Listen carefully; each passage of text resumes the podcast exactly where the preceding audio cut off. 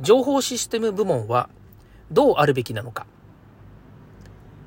こんばんは近森光です。今日も DX してますか、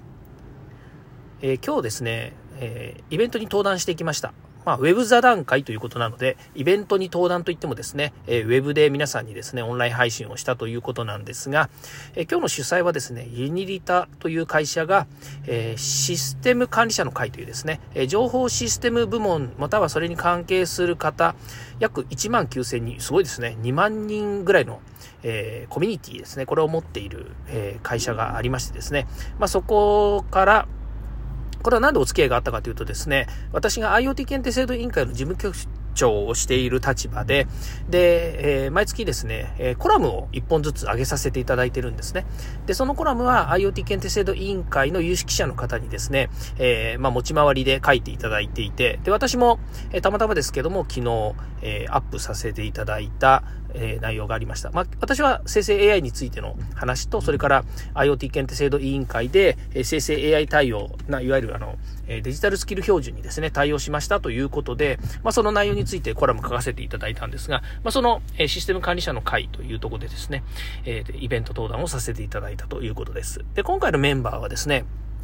えー、えー、元、えー、LINE Yahoo の、えー、今ですね、2月から会社変わったらしいんですが、ギフトパッドという会社の岩井さんという方、それから、えー、理工出身で富士通ランニングメディアの大阪でですね、今、えー、講師をされてらっしゃる、えー、松尾さん。で、この松尾さんは私が IoT 検定制度委員会でお世話になっておりますので、えー、ちょっとお声掛けしてですね、一緒に出ていただいたという形で、今日は情報システム、えー、部門のですね、方、まあ、どうあるべきかっていうようなですね、まあ、そんなそ、それが一つだけじゃないですけどね、テーマは。でもまあそういうことを含めてですね、えー、情報システム部門の方はこれからどうあるべきか、えー、どうあったらいいのかっていうですね、まあキャリアとかですね、それからスキルアップとか、えー、そういったところについても言及してお話しさせていただいたんですね。結果的に言うとですね、え非常に良い、えアンケート内容だったのですよ。えアンケート内容が、まあ、すぐ取れてるんでですね。まあ、これもね、本当デジタルの力ですよね。アンケート答えてくださいって言ったらもうその場でサクッと答えてくれて、えー、結果がすぐ見れてですね、全部グラフ化されているということなので、アンケートシステムっていうのもですね、もうこなれてますよね。まあ、どんな場面でもですね、大体まあアンケートシステムみたいなものっていうのをですね、サクサク使って、で、すぐにですね、えー、共有し、まあ、ホットなうちにいろんなことが解決できる、えー、話ができるっていうのはすごく便利ですよね。で、今日の打ち合わせの中で、えー、打ち合わせじゃなくて、その、えー、座談会の中でですね、皆さんで話したテーマの中で、えー、気づきがあったポイントがあるのでですね、ちょっとお話ししたいなというふうに思うんですね。で、私、えー、私は別に情報システム部にいたわけでもありませんし、ただ、情報システム部がもう右往左往するような現場をですね、山ほど見てきてるっていうのはあるわけですね。当然一番最初、沖電機の関連会社にいた時は、えー、オフコンがある会社から Windows が出てきて、で、その Windows が会社のインフラになりますと。それ親会社がこういう風な流れでやっているので、えー、ISO っていうですね、ISO9000 っていうのが当時あったんですね。えー、それの ISO9000 っていうのに適用させる、対応させるために、す、えー、てのインフラを Windows にすると。で、それまで Windows の、えー、が導入されてない前はですね、ほぼえー、いわゆるワープロっていうワープロ専用機ですよね。えー、書院とか、えー、ルポとかっていうね、名前聞いたことある人もいると思うんですけども、まあ、それが、えっ、ー、と、ほとんど使われてたんですね。だって、もう大手のメーカーでもですね、ワープロ専用機ガンガン使ってたわけですよ。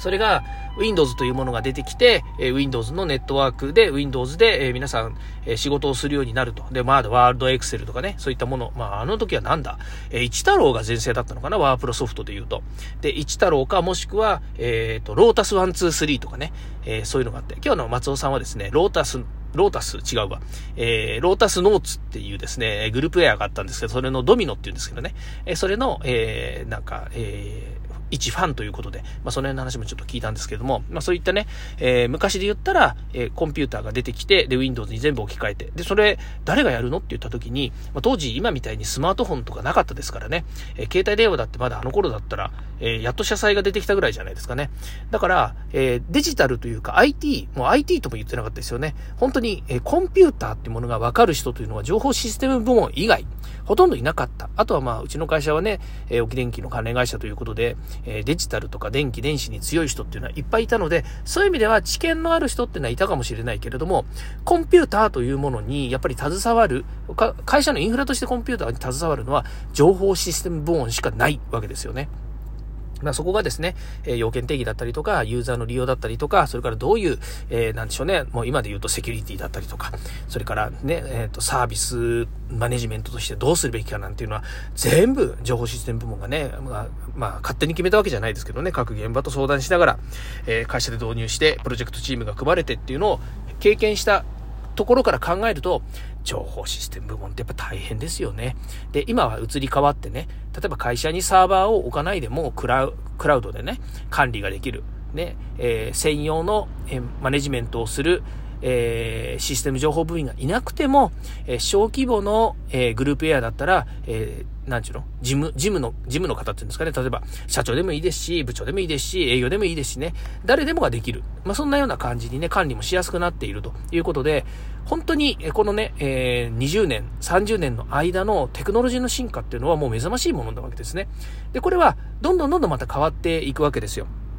で、今、そのテクノロジーは何に使っているかっていうと、まあ、ほぼ生産性の向上とかね、それから、えー、システムの、システムを活用することによって、えー、大量生産ができたりとか、それから巨大なね、えー、装置を開発できたりとか、えー、それから、なんでしょうね、まあ、とにかく全世界にね、え、販売することができたりとかですね、まあ、いろんな形でこう、コンピューターが進化することによって、またそれをみんなが使うことによって、えー、多大な利益を人類は得てるわけですよね。で、これはまあ、で、あの、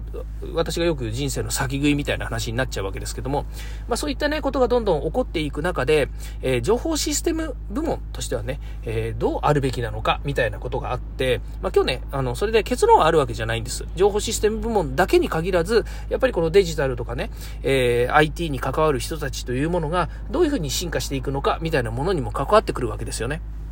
まあ、そうなった時にね、えー、松尾さんかな言ったのは、えー、情報システム部門っていう組織があり続ける必要があるんですかっていうことなんですよね。えー、つまり、この、どんどん進化し、どんどん変化していく IT ということであれば、スペシャリストとかプロの人たちが、それぞれの部門に、まあ、例えばアジャイルとはちょっと違いますけれども、え小さい単位で存在しててもいいんじゃないですかと、そこに専門家がいればいいんじゃないですかというような話にもなるわけですね。で、かたや私のような、えっ、ー、と、今、会社としての組織、まあ、一つの、えー、個の組織ということで考えると、人数がそんなにたくさんいるわけではないので、まあ、逆に言うと、えー、専門のですね、その IT の部分っていうのは、外部の専門家に頼ってるわけですよね。もちろん、その、え役割が違ったりするわけですよ。サーバーの運用管理っていうのであれば、外部の人たちにお願いをしているし、例えばホームページだったりとか、えー、ね、そういった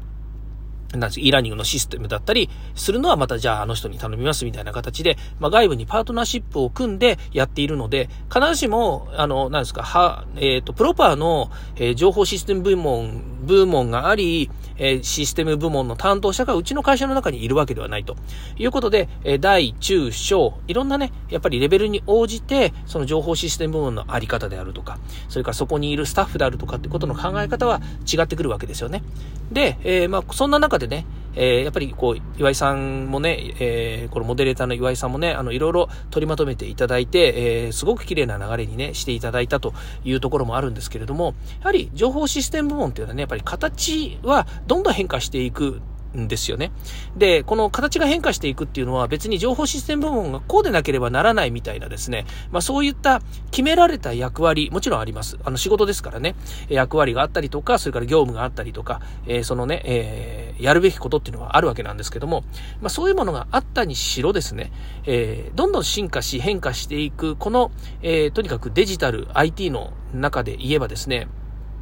変化していく姿勢が大切なんだろうなっていうふうに感じたんですよね。で、それは例えば教育にしてもそうなんですよね。単純に自分が今目の前にある仕事を片付けるために必要な教育だけじゃなくて、例えば会社の未来であるとか、目標であるとか、将来像に合わせて先回りして先取りして自分が新たなスキルを身につけたり、または今で言うリスキリングっていうものを、えー、活用して自分のスキルを得た結果、新しい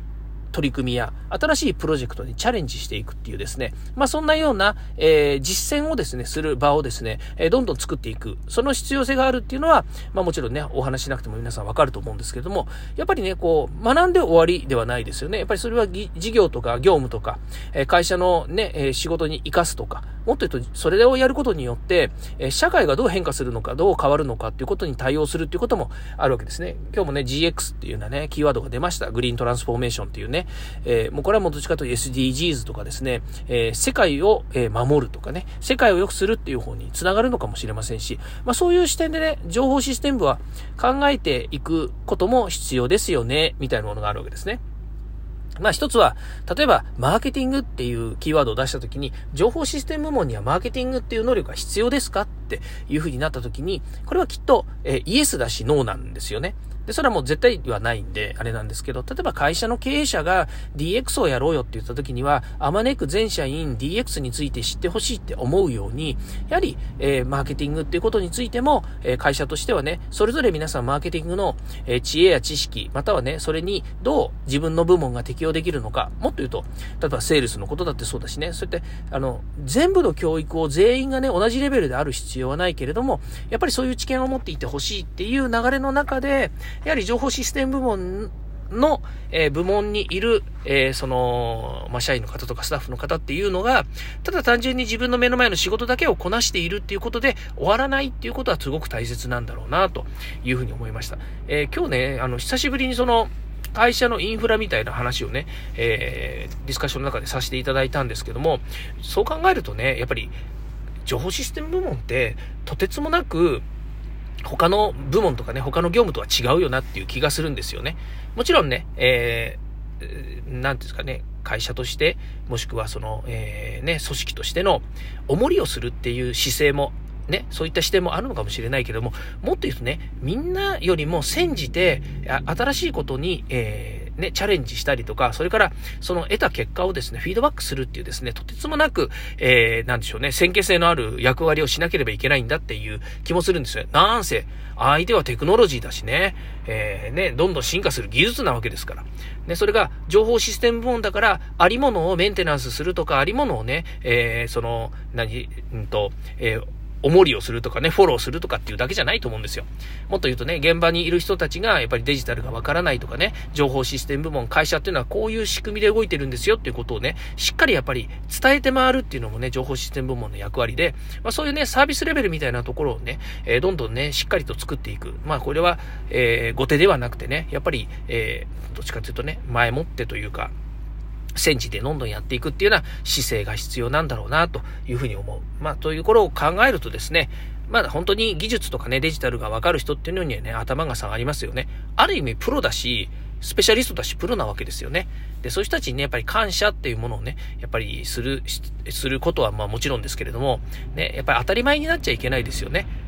ね、デジタルできる人とかね、えー、本当にね、当たり前ではないんですよ。みんな勉強してね、スキルアップして、えー、ここに来ているわけですから、ね、あの、そういった人たちにね、やっぱり感謝の心を持ってね、接していただきたいな、いただきたいなというふうに思いますし、えー、まあ逆にね、感謝をしてほしいからやってるわけでもないっていうのもよくわかるので、まあそういった意味ではね、えー、本当に、うん、ね、支えていただいてありがとうっていう感じですね。はい。今日はですね、えー、まあ、感謝の日のイベントっていうのもあるんですね。システム管理者の会には。まあ、ということで今日はですね、えー、ウェブ座談会ということで、えー、その情報システム部門の方に向けたですね、えー、お話をさせていただいたという次第です。はい。今日も聞いていただきましてありがとうございました。明日からですね、また3連休ですね。金、土、日と3連休になりますので、えー、週末はですね、幸せのレシピお話ししたいと思います。ではまた。